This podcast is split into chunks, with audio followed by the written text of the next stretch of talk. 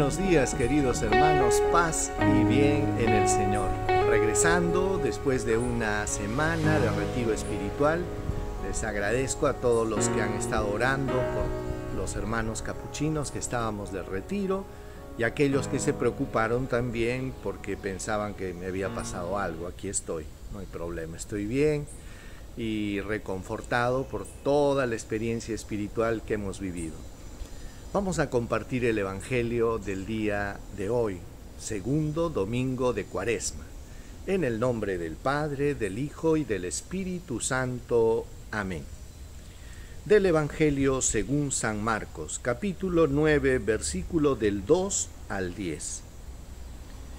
En aquel tiempo Jesús se llevó a Pedro, a Santiago y a Juan, subió únicamente con ellos a una montaña alta y se transfiguró delante de ellos.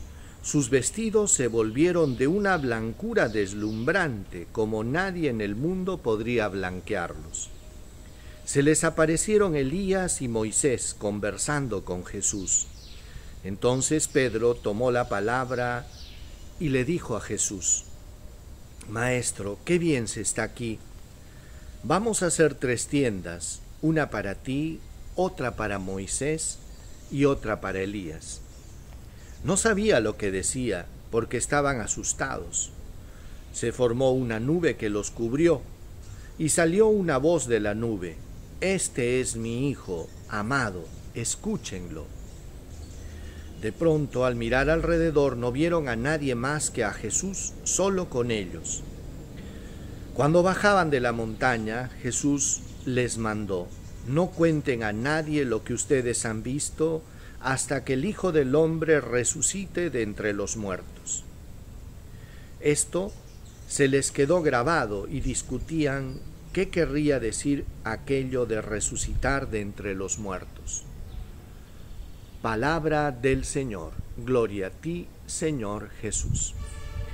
Hermanos, en este segundo domingo de Cuaresma, la Iglesia nos propone este Evangelio de la Transfiguración. Aparece también nuevamente.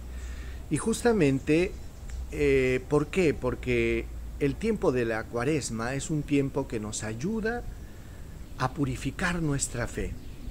A purificar nuestra fe que tantas veces es probada, porque una fe que no ha pasado por el crisol de la prueba, entonces es una fe endeble, ¿verdad?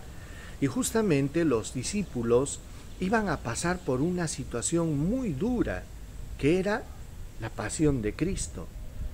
Una situación que hasta para ellos iba a ser escandalosa. Consideren ustedes la admiración que los discípulos tenían de su Maestro Jesús. Para los discípulos su Maestro Jesús era lo máximo. Imagínense, daba la vista a los ciegos, hacía caminar a los tullidos, resucitaba a los muertos, multiplicaba los panes.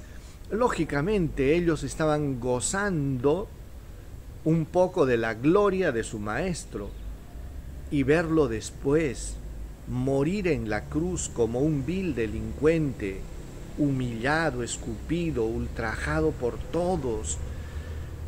Morir de esa manera se convertía en una situación escandalosa, una situación escandalosa que difícilmente los discípulos iban a poder soportar si no hubieran sido respaldados por la gracia de Dios. Y fíjense en la bondad de Dios que en este pasaje de la transfiguración vemos cómo Jesús aparta a tres discípulos, Pedro, Santiago y Juan, los lleva a la montaña y delante de ellos se transfigura. ¿Qué, cosa quiere decir? Se mostró Él en su gloria dice que sus vestidos eran deslumbrantes, con una blancura que nunca nadie había visto. Aparecieron Moisés y Elías y conversaban, dice.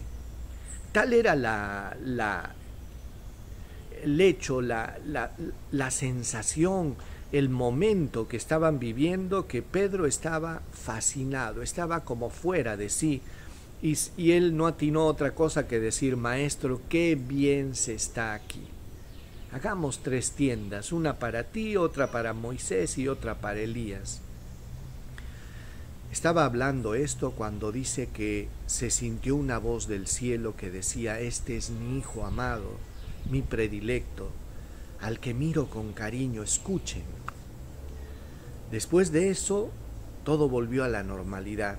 Ellos estaban un poco asustados y Jesús les advirtió y les dijo que no se lo digan a nadie hasta, que hasta después de que resucite de entre los muertos.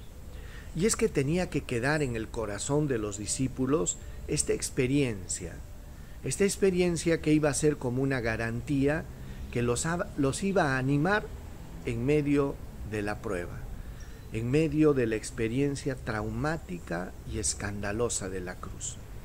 A veces, hermanos, nos toca vivir experiencias que nos escandalizan, ¿verdad? Y uno, por ejemplo, en estos tiempos de pandemia se puede preguntar, Señor, pero ¿por qué tiene que morirse una persona buena? ¿Por qué tuvo que morirse esta persona que era un padre de familia o este sacerdote o y uno se pregunta qué es lo que está pasando, ¿verdad? Y es que a veces la cruz, hermanos, se presenta así, áspera, escandalosa.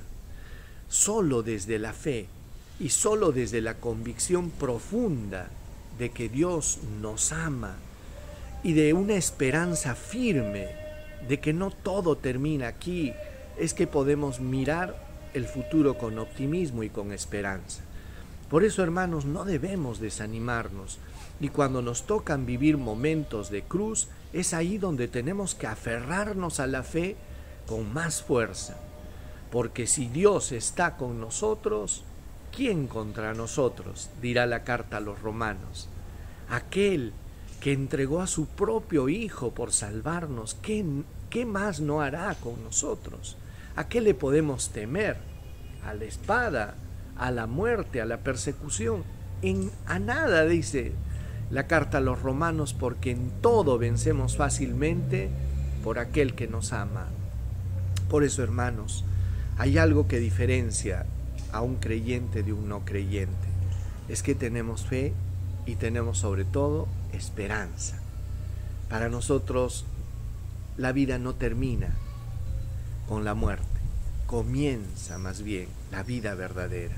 Por eso con este espíritu de fe vamos a pedirle al Señor que nos dé la gracia de poder llevar nuestra cruz con amor y no desanimarnos y no echarnos atrás cuando venga el momento de la cruz.